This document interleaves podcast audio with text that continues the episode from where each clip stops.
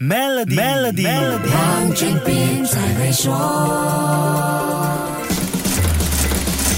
你好，我是黄俊斌。这一届世界杯有很多个第一次：第一次在中东国家举行，第一次在北半球的冬季进行比赛，第一次投入那么高的经费，第一次由那么小的国家主办。这些第一次深深影响参赛球员和观赛球迷的世界杯体验。主办国卡塔尔位处沙漠地区，平均气温高，在夏天举行高强度比赛是不实际的做法，球员和球迷都没有办法适应长达一个月的高温环境，所以世界。杯选在冬季举行是最理想的安排。即使这样，沙漠的高温还是一个头疼的问题。卡塔尔的冬天平均气温是大约二十四摄氏度，阳光普照时温度还会上升到三十摄氏度。高温和大温差该怎么处理呢？卡塔尔在球场里装空调，把球场的温度控制在十八到二十摄氏度的人体理想热适应温度，避免球员和球迷受到高温的影响。在开放式的足球场装 aircon，这招你没想到吧？这也解释了为什么这一届世界杯球场的建造费用会高达六十五到一百亿美元，比最初建议的四十亿美元高出那么多。这项开放式球场空调技术是由卡塔尔大学开发，使用太阳能发动。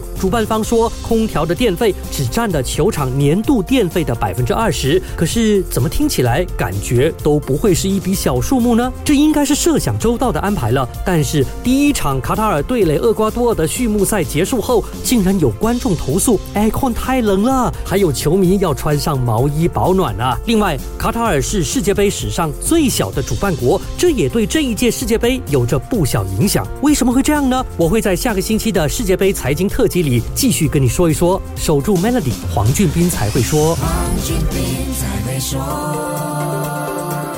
屡获殊荣的 Maybank Premier 能提升你的财富，总值十七万令吉的奖品和高达八万令吉的黄金等你来赢取，需符合条规。